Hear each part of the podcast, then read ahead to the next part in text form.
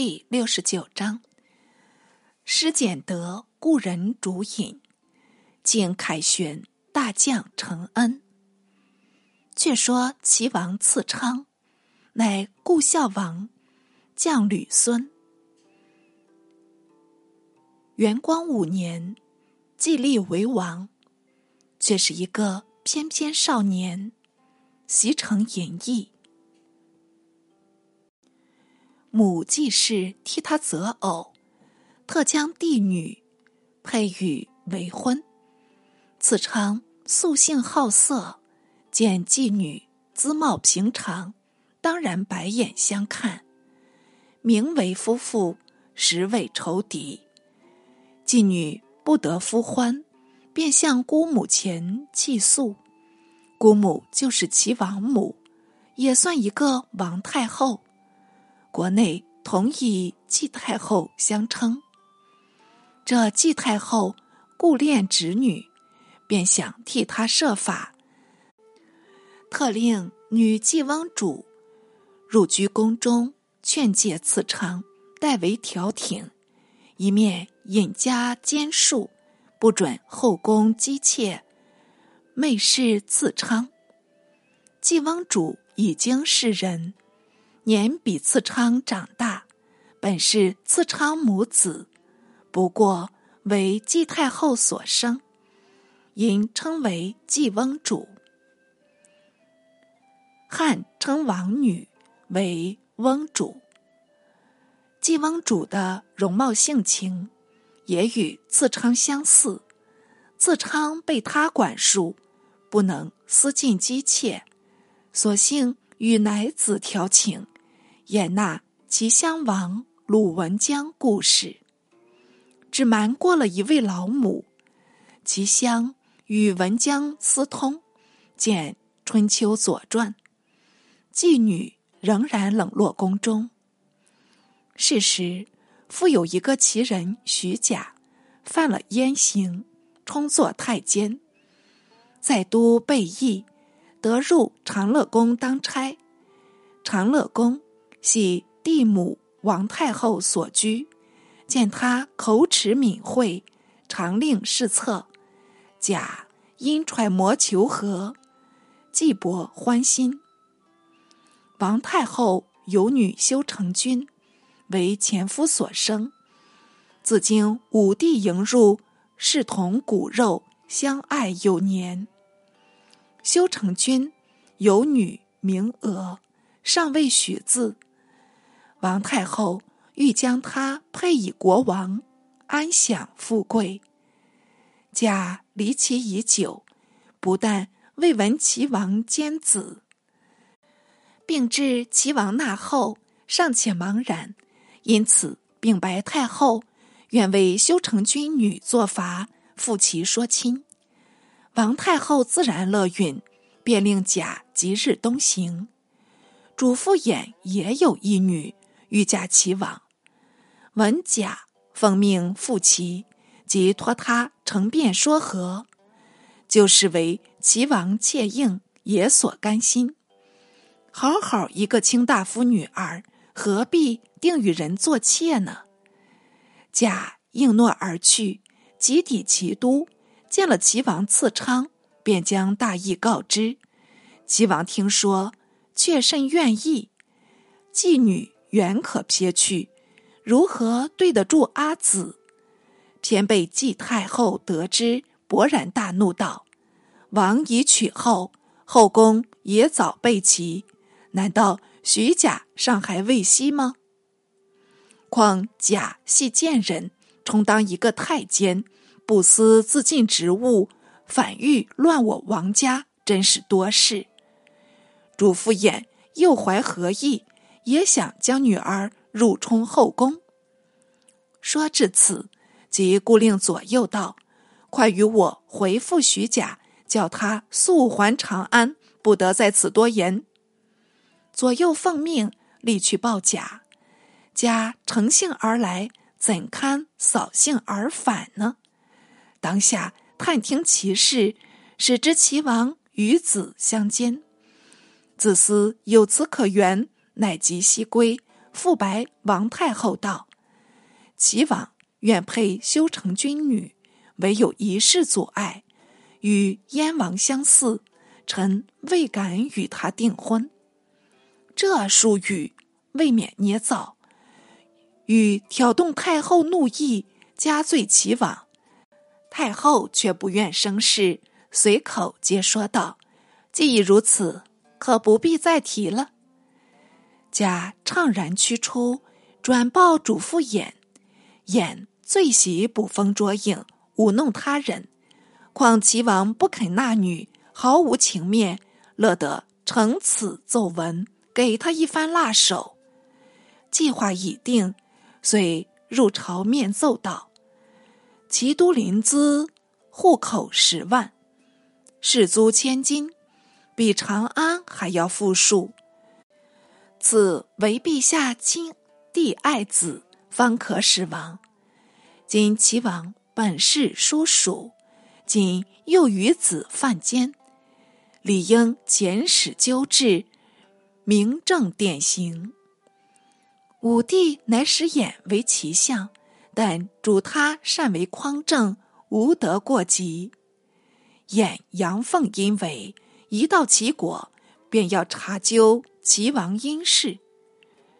一般兄弟朋友闻言荣归故乡，都来迎谒，偃应接不暇，未免憎恨。且因从前贫贱受他奚落，此时正好报复前嫌，索性一便召入，取出五百金，按人分给。正色语语道：“诸位原是我兄弟朋友，可记得从前待我情形否？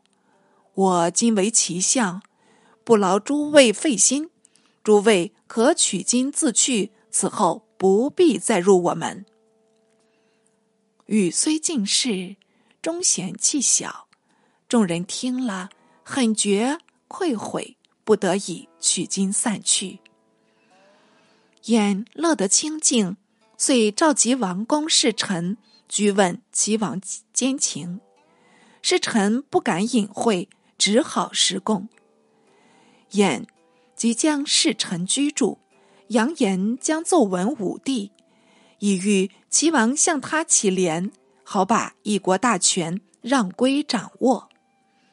哪知齐王赐昌年轻胆小，一遭恐吓，便去寻死。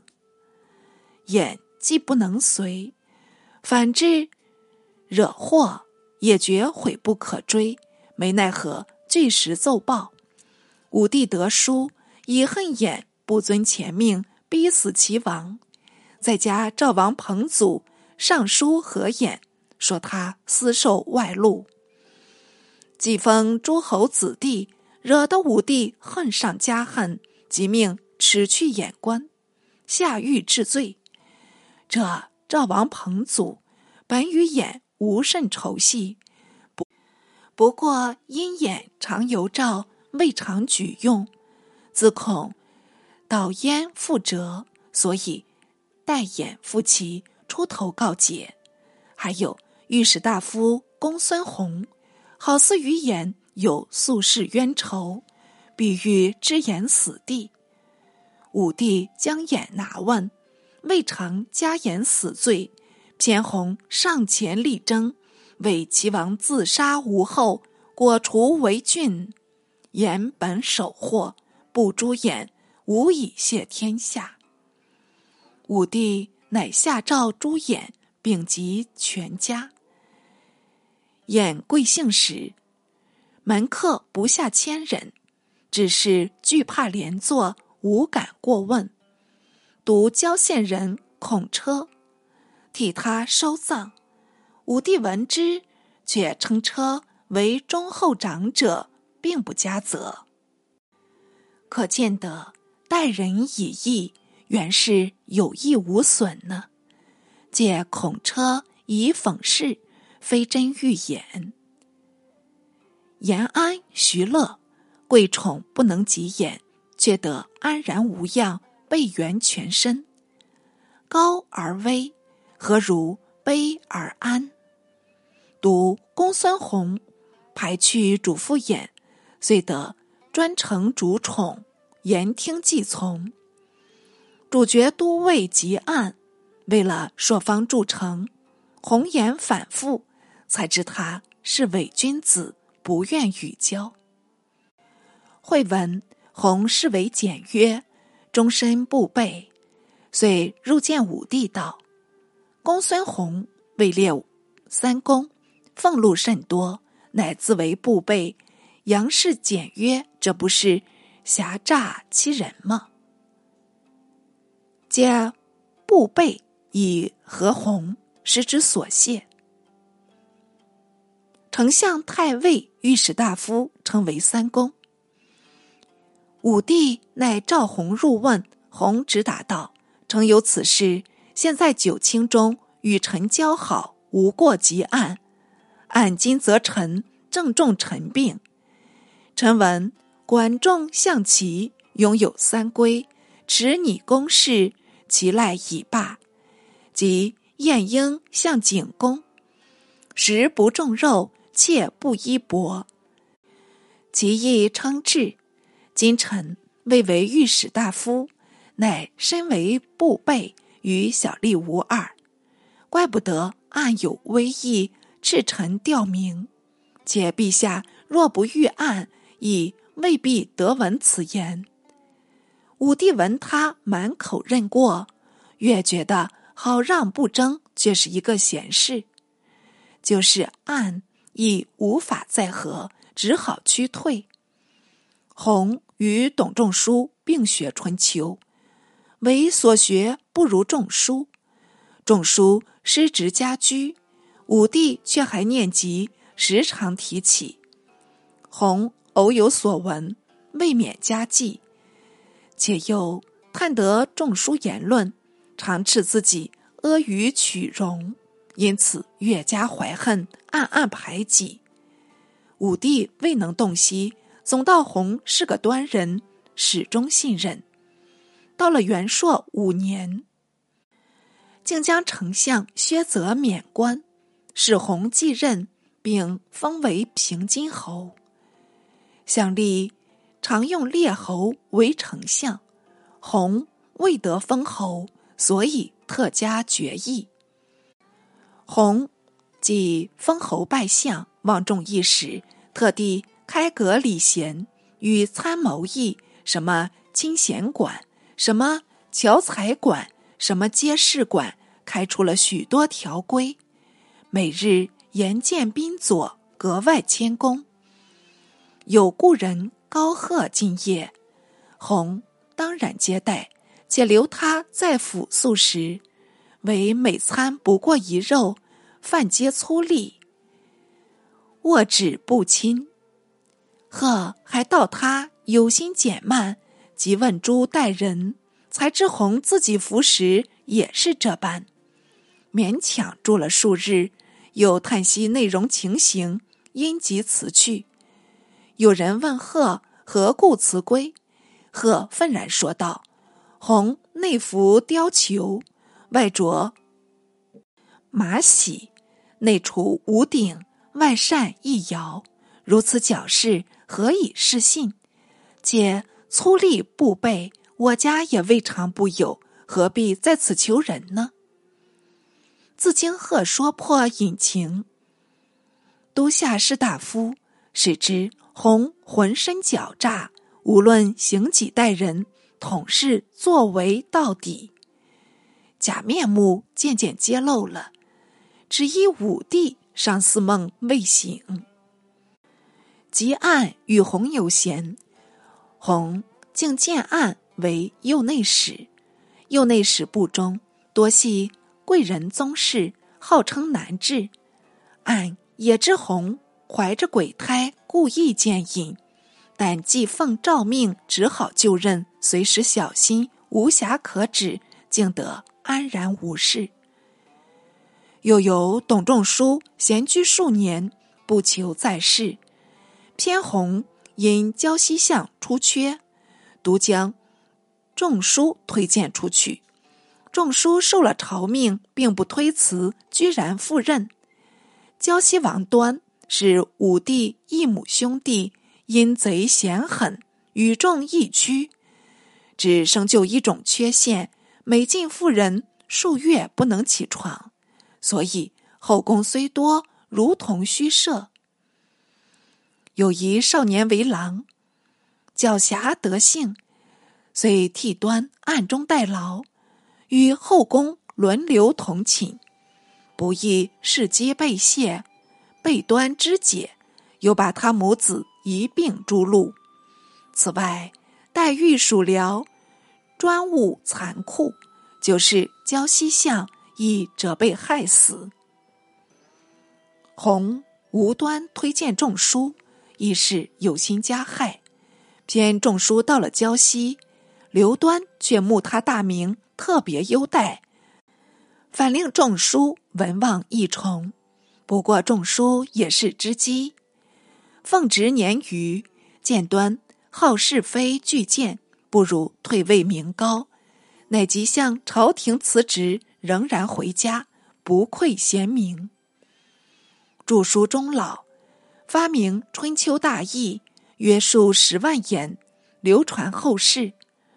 所著《春秋繁露》一书，尤为脍炙人口。这真好算一代名儒吧。收束众书，极力推崇。大中大夫张汤平时常忌慕众书，但不过扬为推重，有名无实。他与公孙弘同一使诈，故脾气相投，很为莫逆。弘称汤有才，汤称弘有学，互相推美，标榜朝堂。武帝迁汤为廷尉，景帝时常改称廷尉为大理。武帝仍依旧名。汤欲有献宴。必先探查上意，上意从轻，即轻语发落；上意从重，即重加锻炼。总教武帝没有话说，便算判决得宜。一日有宴案上奏，竟遭驳斥。汤连忙召集属吏，改议办法，仍复上文，偏又不合武帝意志，重行批驳下来。弄得忐忑不安，莫名其妙。再向蜀吏商议，大众同面面相觑，不知所为。延宕了好几日，尚无良法。忽又有院使屈入，取出一个稿底，举世同僚。众人见了，无不叹赏，当即向汤说之。汤也为称奇。便主愿属交于元首，使他擅成奏读，呈报上去。果然所言终止，批令照办。究竟这奏稿出自何人？原来是千圣人倪宽。倪宽颇有贤名，故从特叙。宽少学尚书，师事同义欧阳生。欧阳生。表字何伯，为福生弟子。福生是见前文，通尚书学，宽颇得所传。武帝常置五经博士，公孙弘为相，更增博士弟子员，领郡国选取青年学子入京背述。宽幸得充选。草草入都，是时，孔子九世孙孔安国方为博士，教授弟子园，宽亦与列。吾如家速贫乏，旅费无出，不得已为同学私吹。有程侠出取佣工，博资度活，故往往待经而处，休息则读。受了一两年辛苦，才得设策中士，补充掌故。自幼调补廷尉文学组史，廷尉府中的院属多说他未安刀笔，意在蔑视，但派他充当谏议，往北地看管牲畜，宽只好奉差前去。好多时还至府中，呈角处部，较直诸院使为了博案，莫展一筹，当由宽问明原委。据经折谕，原笔书稿，为此一篇文字，竟得出人头地，上达九重，运气来了。武帝既批准案牍，复召汤入问道：“前奏非俗吏所为，究出何人手笔？”汤答称倪宽。武帝道：“我亦颇闻他勤学。”君得此人也算是一两佐了。汤唯唯而退，还至府舍，忙将倪宽召入，认为奏宴院。宽不攻口才，但攻文笔，一经判案，往往有典有则，要言不凡。汤自是御众文人，广交宾客，所有亲戚故旧。凡有异常可取，无不照顾。因此，性虽苛刻，明确播扬。至极案见他分更法令，一宽为残，常觉看不过去。有时在庭前遇汤，即向他诘问道：“公位列正卿，上不能广先帝功业，下不能恶天下邪心。”图将高皇帝垂定法律，善加变更，就是何意？汤之案性刚直，也不便与他力争，只得无言而退。四案又与汤会议政务，汤总主张言和，吹毛索斑，三句不离本行。按辩不胜辩，因发愤。面斥道：“世人为刀笔利，不可做公卿。果然语不虚传。试看张汤这般言动，如果得志，天下只好众足而走，侧目而视了。这难道是治治气象吗？”说毕自去，以耳入见武帝，正色奏臣道：“陛下任用群臣，好似机心。”后来反得居上，令臣不解。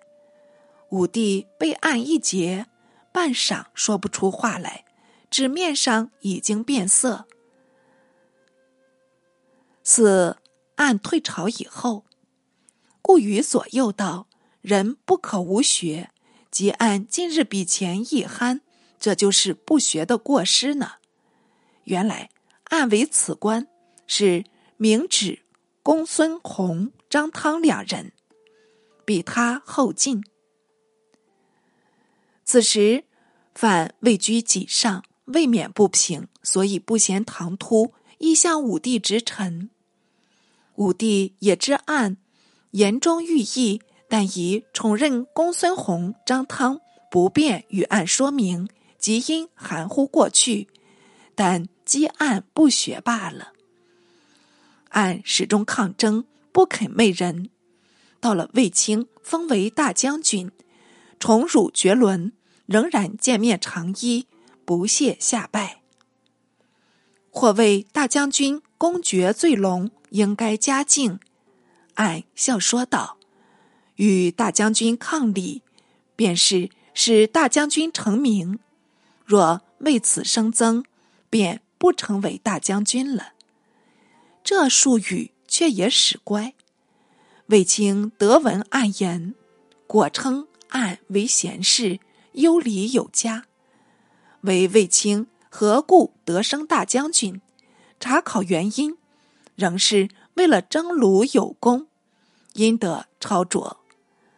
自从朔方治郡，匈奴右贤王连年入侵，欲将朔方夺还。元朔五年，武帝特派车骑将军卫青率三万骑出高阙。锐击匈奴，又使魏尉苏建为游击将军。左内史李居为强弩将军，太仆公孙贺为骑将军，代相李蔡为轻车将军，俱归卫青节制，并出朔方。再命大行李希、按头侯张次公为将军，出右北平，作为声援。统计人马十余万，先后北去。匈奴右贤王探得汉兵大举来援，倒也自知不敌，退出塞外，依险驻扎。一面令人哨探，不闻有什么动静，总到汉兵路远，未能及至，乐得快乐数天。况营中带有爱妾，并有美酒，拥交夜饮，趣味何如？不料汉将卫青。率同大队星夜前来，竟将营帐团团围住。忽而突然遇敌，慌忙入报。右贤王尚与爱妾对饮，酒意已有八九分。莫闻营帐被围，才将酒意吓醒，令迎兵出寨御敌，自己抱妾上马，带了壮骑数百，混至帐后。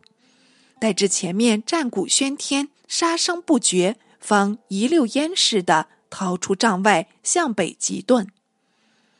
汉兵多至前面厮杀，后面不过数百兵士，擒不住右贤王，竟被逃脱，还是忙中有志。唯前面的胡兵仓皇接仗，眼见是有败无胜，一大半作为俘虏。刘陀的甚数寥寥，汉兵破入胡营，擒得皮王及小王十余人，男女一万五千余人，牲畜全数截住，约有数十百万。再去追捕右贤王，已是不及，乃收兵南还。这次出兵总算是一场大捷，路部入京。营庭相贺，武帝亦喜出望外，及遣使臣往劳卫青，传旨擢青为大将军，统领六师，加封青十邑八千七百户。青三子尚在襁褓，俱封列侯。青上表故辞，让公诸将。武帝乃更封公孙贺为南辽侯。李蔡为乐安侯，余如蜀将公孙敖、韩说、李硕、赵不虞、公孙荣奴等，也并受侯封。即清引军还朝，公卿以下统皆拜谒马前，就是武帝也起坐未御，今赐御酒三杯，为清洗尘。旷古恩遇，一时无两。宫廷内外莫不想望风仪，甚至引动一位双居公主，也居然贪图利欲，不惜名节，竟与魏大将军愿结丝罗，成为夫妇。小子有诗叹道：“妇道须知从一中，不分贵贱力相同。”如何帝女淫痴甚，也学文君着世风。究竟这公主为谁？是看下回续续。主父偃为日暮途穷，故道行逆施，足以此离诸夷之祸。比公孙弘之志，亦犹是耳。胡为偃。以权诈败，而弘以名未忠，此无他。眼过横，而弘尚自知止耳。高贺直接其尾，而弘听之。